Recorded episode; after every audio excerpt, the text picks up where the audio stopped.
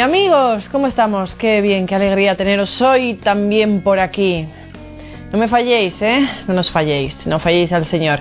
Hoy tenemos con nosotros a Abby Johnson, una figura muy popular, muy popular porque eh, trabajó en, durante un periodo importante de su vida y largo en... Mi inglés es malísimo, ¿eh? Planet Parenthood. Parenthood. Una clínica abortista bastante famosa en Estados Unidos. Ella es de Estados Unidos. Nos va a contar un poco este periodo de vida hasta su conversión.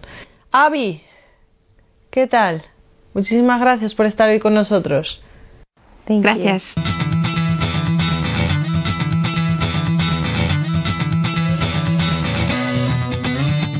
Avi, cuéntanos un poco desde el principio, tu infancia, tu niñez, en qué tipo de familia te criaste. Um, bueno, la verdad es que yo crecí en Luisiana, en Estados Unidos, y crecí en una familia maravillosa.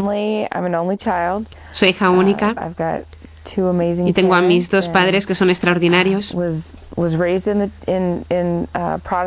Fui educada en una iglesia protestante, en la iglesia baptista.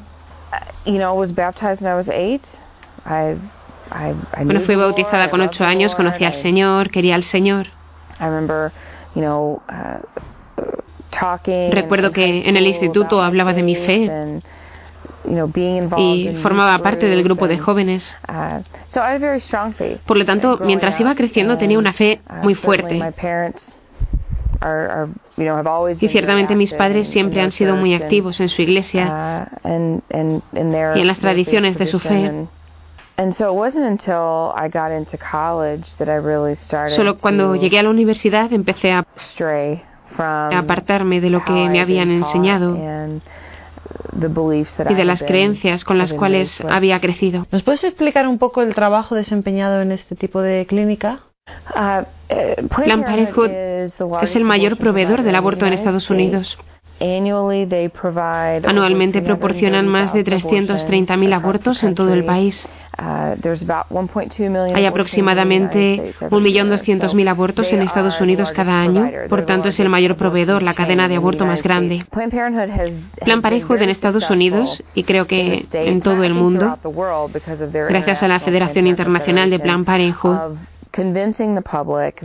ha convencido a la gente con mucho éxito que su meta es ayudar a las mujeres a recibir ayuda sanitaria barata. Es decir, uh, ayudar a mujeres con sueldos bajos, mujeres pobres, uh, mujeres que no tienen seguridad médica, ayudarlas a hacer exámenes anuales o pruebas de distintos tipos. Uh, Ciertamente es un gran proveedor de métodos anticonceptivos hormonales. Entonces se ha presentado así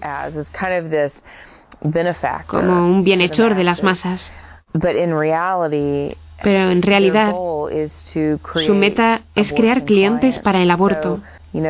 Por lo tanto, intentan empezar con programas gráficos de educación sexual en el nivel de preescolar del sistema escolar público para poder tomar contacto con los niños desde muy temprana edad. Y en realidad parte del programa es decir a esos niños que si llegan a un punto en el cual no pueden hablar con sus padres, Plan Parenthood es un lugar seguro al que pueden ir. Recuerdo que en Plan Parenthood decíamos que queríamos reducir el número de abortos y cómo lo íbamos a hacer. Lo haríamos básicamente con la anticoncepción de las masas. Entonces conseguíamos que hasta niñas de 10 u 11 años usarán las opciones anticonceptivas hormonales, sabiendo que ese método anticonceptivo fallaría. Y en el momento en que falla, ¿dónde van a ir? Van a ir a nosotros porque hemos desarrollado un contacto con ella cuando tenía 5 años en la escuela primaria. De este modo, siempre vuelve a lo mismo, a vender su producto más rentable, que es el aborto. Ganan más dinero de los abortos um, y el aborto para ellos, para los de Plan Parenthood es un producto que ellos venden. Entonces, a ver, entiendo que eras muy joven todavía cuando empezaste a trabajar en Plan Parenthood. Em, fuiste subiendo poco a poco posiciones. ¿Cómo te sentías tú? Cuando empecé a trabajar en Plan Parenthood, solo pasaba consulta a las pacientes. Pasaba consulta para la ayuda sanitaria, para exámenes anuales, pruebas para el pecho, revisiones, cosas así. Y yo creía que estaba ayudando a las mujeres. Creía que estaba haciendo lo correcto ayudando a estas mujeres. Y en mi mente pensaba que el aborto es como un mal necesario. No nos gusta, pero si no tenemos el aborto seguro, si no tenemos el aborto seguro y legal, las mujeres van a ir a esos sitios ilegales y va a ser inseguro. Y entonces para ayudar realmente a las mujeres y protegerlas, tenemos que mantener el aborto seguro y legal. Y yo pensaba que también queríamos que el aborto um, fuera infrecuente. Honestamente, yo creía esto durante mi tiempo en Plan Parenthood. Es lo que decía, es lo que hablaba con los, con los de los medios de comunicación. Intentaba convencer a mis amigos y familiares de que esa era nuestra meta, que um, queríamos que el aborto fuera infrecuente, pero no fue hasta después de subir más arriba en la organización cuando me di cuenta finalmente de que nuestra meta era vender el aborto que era un producto. Uh, y yo podía ver en nuestras cuentas que era algo destacado. Veía la cuota de abortos, la cantidad de abortos que teníamos que vender a las mujeres que venían a nuestras consultas. Y se me hizo bastante claro que no era algo que intentábamos mantener infrecuente, sino que lo empujábamos. Éramos vendedores e intentábamos facilitar este producto a las mujeres. Y para ser honesta, no es difícil vender un aborto a una mujer que se siente vulnerable, confusa, asustada y sola. Porque nosotros le prometemos que vamos a solucionar esta crisis proporcionándole un aborto. Y estas mujeres estaban tan desesperadas buscando una solución que se creían cualquier cosa que les decíamos. ¿Qué te hace ser promotora del aborto? O sea, ¿qué, ¿Cuál es el cambio de promotora del aborto a promotora de la vida? Bueno, teníamos un médico visitante que venía desde otra ciudad. Él era dueño de su propio centro de abortos en Texas. Él me explicó que en su centro abortivo privado, cuando él hacía los abortos, siempre usaba una ecografía para poder ver lo que pasaba dentro del vientre de la mujer durante el aborto. Yo pensé, wow, nunca había pensado en eso. Porque aquí en Plan Parenthood nuestro protocolo dice que el aborto se hace de una manera ciega. El médico tiene una aspiradora y la mete y la saca a ciegas en el útero de la mujer hasta que cree que tiene suficiente sangre y tejido en un bote. Entonces, este era un concepto nuevo para mí. Yo sinceramente estaba interesada en conocer más de esto. Cuando vino a nuestra clínica me dijo que cuando apareciera la paciente adecuada me llamaría para poder mostrarme cómo era esto. Me llamaron dentro y mi trabajo era sujetar la sonda de ultrasonido en el abdomen de la mujer durante el aborto. Y así el médico podía ver al niño en la pantalla. Y yo recuerdo que lo vi con horror. Vi ese bebé de 13 semanas. Cuando el aborto empezó, vi cómo ese bebé intentó huir del instrumento de aborto ese bebé estaba luchando y esforzándose por vivir. Uh, Yo estaba escandalizada y no podía creer lo que estaba viendo. Había creído por tanto tiempo que ese tejido no era nada, que era algo para tirar, um, que no importaba, que no había nada de humano allí.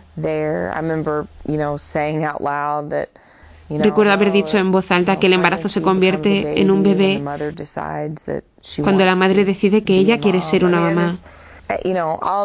Mientras trabajaba allí me había convencido de todas estas cosas locas e ilógicas y de repente era muy obvio para mí que eran falsas.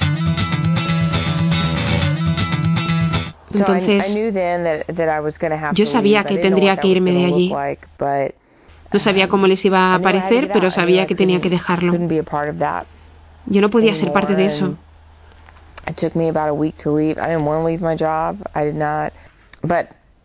Pero al final sabía que tenía que irme,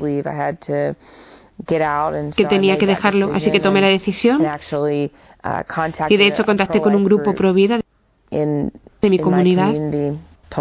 Les dije que tenía que dejarlo y que necesitaba su ayuda. Y ellos se movieron enseguida. Intentaron ayudarme de muchas maneras. Y cuando los de Plan Parenthood se enteraron de que yo me había ido al grupo Provida, me llevaron a los tribunales. Porque les preocupaba que saliera a la luz cierta información de los propietarios y del negocio. Y ciertamente no querían que yo hablara de todo lo que había visto en la industria del aborto. Intentaron presentar una demanda, pero obviamente fracasaron porque hoy te estoy hablando de esto. Realmente estoy intentando mostrar lo que pasa dentro de estas clínicas y hacer ver a las mujeres que no tenemos que elegir el aborto, que hay mejores opciones para nosotras y que podemos elegir um, mejor. Intento exponer el peligro que es el aborto y las consecuencias del aborto que duran toda la vida. Realmente tú también has abortado dos veces. Pensando en las chicas que pueden estar viendo esto, ¿qué, les dirías? ¿Qué consecuencias tiene? No fue hasta después de dejar Plan Parenthood que me di cuenta de verdad de lo que había hecho a mis propios hijos. Lo empecé a asimilar, yo había abortado dos veces. En el momento en que lo hice, recuerdo que sentí alivio, que ya se había terminado, que esas malas decisiones que había tomado en mi vida serían un secreto y que nadie tendría que saberlo. Y el aborto es legal. Entonces no puede ser tan malo, ¿verdad? Si es legal. Pero ahora, mirando atrás, ese es el mito de la palabra pro-aborto, pro-elección. Es que las mujeres abortan porque sienten que no tienen otra opción. Nadie quiere abortar. Nadie quiere trabajar en una clínica abortiva. El aborto no es algo que la gente desea. Es algo que se siente forzado a hacer. Quizá por otra persona, quizá por presiones que ella misma se hace. Siempre decimos que la solución de un embarazo de crisis no es el aborto, que ese aborto no va a eliminar la crisis, solo va a aumentar esa crisis. Solo va a complicar la crisis de tu vida. Estas situaciones que estás viviendo y dejará una cicatriz para toda la vida en tu alma, en tu espíritu. Es algo que nunca desaparecerá. Tú puedes sanar de ello, pero como cualquier cicatriz, el recuerdo queda allí para siempre. Por eso quiero que las mujeres sepan que ellas merecen algo mejor que el aborto, que hay mejores opciones para ellas, que hay grupos aquí en España y en todo el mundo que ayudarán a madres embarazadas a ver cuáles son sus otras opciones, que no tienen que hacer esto solas, que no estás sola, que tienes apoyo, solo necesitan extender la mano y encontrarlo. Has dicho que eras pro aborto, ahora eres pro vida. ¿Cuándo entraste en la Iglesia Católica? Sinceramente, cuando miro para atrás a mi tiempo en plan Parenthood, Veo cosas que pasaron durante esos ocho años que me hacen decir, no es de extrañar que ahora seas um, católica. Mi madre dice que nací católica porque yo formaba parte de una iglesia protestante, la iglesia baptista, y recuerdo que cuando era niña uh, Me sentaba delante de la televisión para ver en el canal EWTN y veía a la Madre Angélica en EWTN. Y cuando veía a todos esos niños disfrazados diciendo yo voy a ser médico, yo voy a ser enfermera, etcétera, yo me ponía una toalla en la cabeza y decía yo voy a ser monja. Así que ahí tienes a una niña baptista proclamando que va a ser monja. Mis padres pensaban, ¿qué le pasa?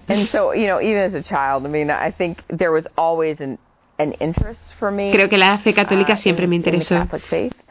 Me acuerdo de estando en el instituto Quise aprender más sobre María y le comenté algo de eso a nuestro pastor. Hablamos de Ruth, hablamos de Esther y Judith y hablamos de todas esas mujeres en la Biblia y nos falta. Nunca hablamos de la mujer más importante que haya existido en el mundo, que es la madre de Jesús. Y como respuesta recibí un, no hables de eso. Y eso era frustrante para mí. ¿Por qué no la usamos como ejemplo de mujer a la cual queremos asemejarnos? a la cual queremos imitar, que queremos esforzarnos en ser como ella. Y eso era muy frustrante para mí. Yo creo que durante todo ese tiempo la Virgen me fue trabajando poco a poco. Entonces intentamos buscar otras iglesias, intentamos involucrarnos en distintas iglesias, iglesias protestantes, porque sinceramente yo me creía muchas leyendas sobre la Iglesia Católica. Podrías decir que yo era un poco anticatólica. Y mi marido era igual que yo, pero nuestros nuevos amigos pro vida eran todos católicos. y nos insistían e insistían tenéis que ir a misa, tenéis que ir a misa. Pensé, vamos a ir a misa para que nos dejen de molestar con esto. Y fuimos un domingo. Recuerdo que hablé con mi marido después de misa y le dije, esto me parece que está bien, que es correcto y tenemos que informarnos más. Um, Entramos en el programa de catequesis para entrar en la iglesia y empezamos a aprender más sobre la iglesia. Fue difícil porque era un aprendizaje enorme. Allí estaba con casi 30 años y teniendo que reaprender sobre la Biblia y asuntos de la fe. Y después de estar separada de Dios durante tanto tiempo, tener que reintegrar la fe en mi vida fue difícil. Pero Creo que sabíamos desde el principio que era una cosa sobre la cual queríamos conocer más. Y sabes, como nada se hace rápidamente en la iglesia, nuestro proceso hasta entrar en la iglesia fue largo. Pero cuando lo hicimos finalmente, lo hicimos juntos, mi marido y yo. Entramos en la Iglesia Católica juntos en la Pascua de 2012. Fue muy bonito. Es la mejor decisión que yo he tomado y es la mejor decisión que hemos tomado como familia. ¿Cuáles son las cosas que más admiras de la iglesia y cuáles son aquellas que más dificultad? Creo que lo que me hizo amar a la iglesia desde el principio fueron dos cosas. Una es que de hecho, la Iglesia siempre ha sido la misma. Quiere decir que la Iglesia católica es siempre la misma, vayas donde vayas. Porque una de las cosas que me frustraba mucho siendo protestante era que podías ir a cinco iglesias distintas y tenías cinco interpretaciones distintas de la escritura o cinco conjuntos de reglas distintos de lo que Dios quiere que hagas. Eso me molestaba mucho porque yo pensaba, tiene que haber una respuesta correcta y todos los demás se equivocan. Las cosas son así, no pueden ser que los cinco tengan razón. Alguien tiene que tener razón y alguien tiene que estar equivocado. Y entonces, ¿quién tiene razón? Y dejarme a mí el discernimiento. En fin, no tengo ni la ciencia ni el espíritu para entender este tipo de cosas. Por lo tanto, saber que tenemos el magisterio de la iglesia me atrajo mucho a la iglesia. La cosa que me frustra más como católica es la falta de formación que hay en la Iglesia sobre los asuntos de anticoncepción, asuntos sobre la vida, sobre el aborto. En Estados Unidos, un 85% de las mujeres católicas usan anticonceptivos. Y creo que es porque no hemos hablado y formado suficientemente a estas mujeres y hombres Uh, sobre la inviolabilidad de la vida en la iglesia. Bueno, sí, está el catecismo, pero hay muy pocos sacerdotes que hablan sobre estos temas en sus homilías. Y aún menos obispos que hablan activamente en contra del aborto. Y no digo hablar solo en contra del aborto, sino también sobre la sanación que puede haber cuando una mujer o un hombre han vivido la experiencia de un aborto. Entonces tenemos a todas esas personas dolidas sentadas en nuestras iglesias y que no saben a dónde dirigirse. Y están demasiado avergonzadas para hablar sobre sus abortos en el confesionario. Y cuando se hablan de ello, muchos sacerdotes no les dan la información sobre los recursos posaborto. Creo que ha habido una separación en la iglesia. Um, no queremos ofender a la gente. Esto es muy molesto para mí. Porque no hemos venido aquí para hacer amigos. Hemos venido para decir la verdad para decir la verdad en el amor. Y si no podemos hacer esto en la iglesia, ¿dónde lo podemos hacer? Ese debería ser el lugar más seguro para hablar sobre la verdad, la verdad en la iglesia y la verdad de Dios. ¿Qué cosas crees que pueden acabar con, con el aborto dentro de la iglesia, dentro del ser cristiano, del ser católico? Creo que tiene que ser la uh, oración y la acción. Y siendo sinceros, si tenemos una vida de oración seria, ella debería empujarnos a la uh, acción. Uh, y yo creo que hay mucha gente que la única cosa que puede hacer es rezar. Hay mucha gente anciana o que no puede salir de casa por lo que sea y, reza y eso es suficiente, eso es fantástico. Pero para nosotros que sí podemos salir y sí podemos hacer algo más, uh, deberíamos estar haciéndolo. No basta decir que somos pro vida, sino que debemos ser pro vida. Y eso requiere convicción y valentía. Y no siempre está de moda ser prohibida, no pasa nada. Dios no nos mandó um, aquí para ganar un concurso de popularidad. No siempre es políticamente correcto ser prohibida. Pero no pasa nada. Porque estamos aquí para proclamar la verdad de Dios. Y a veces eso va a ir en contra de la opinión popular. A veces irá en contra de um, nuestro sistema político. Pero al final no nos van a pedir cuentas de cómo nos hemos llevado con los otros grupos. Nos van a pedir cuentas de cómo hemos proclamado la verdad de Dios de cómo hemos vivido este estilo de vida, cómo hemos vivido el Evangelio de la vida. Entonces creo que, que la oración es absolutamente importante, pero tiene que ir de la mano de la acción. Uh, tiene que haber un espíritu de urgencia. Los bebés están muriendo todos los días. Creo que si pudiéramos comprender la maldad del aborto, si pudiéramos entender el dolor que esto causa en el corazón de Dios, no tendríamos otra opción que estar allí fuera y estar activos haciendo algo. Animo a la gente a sentarse y considerar que el aborto está afectando a nuestra sociedad y cómo afecta a nuestra cultura. Creo que cuando comprendamos eso de verdad, cuando comprendamos de verdad lo que está pasando a los bebés durante el aborto y cómo estas mamás son afectadas, cómo los papás son afectados, cómo las familias son afectadas, eso debería empujarnos a hacer más. Gracias, Abby. Gracias a ti. Gracias. Que Dios te bendiga. Gracias.